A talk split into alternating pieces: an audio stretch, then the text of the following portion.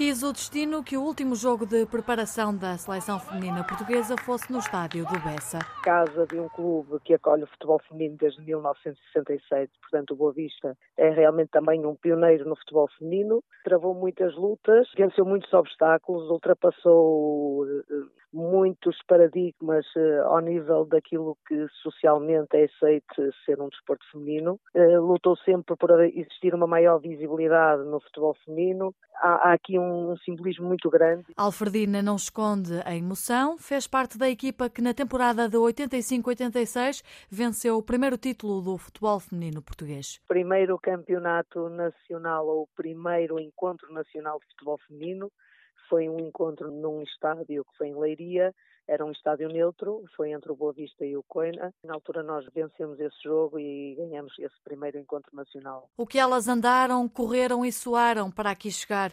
Hoje mesmo a seleção feminina defronta a Ucrânia e depois malas e bagagens prontas para seguir para a Nova Zelândia. Mas há ainda mais futuro, antevê a antiga internacional portuguesa. vou continuar a acreditar que podemos ainda e temos ainda espaço para evoluir muito mais e para hum, dar às mulheres e às raparigas novas oportunidades.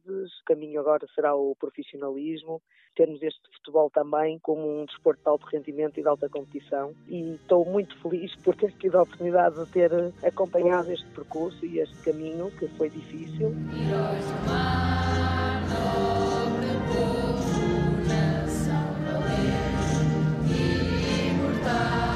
A história continua hoje, a partir das 20h45, na cidade invicta, no Bessa. A próxima vez que a portuguesa soar num estádio será frente aos Países Baixos, em Dundee, no dia 23.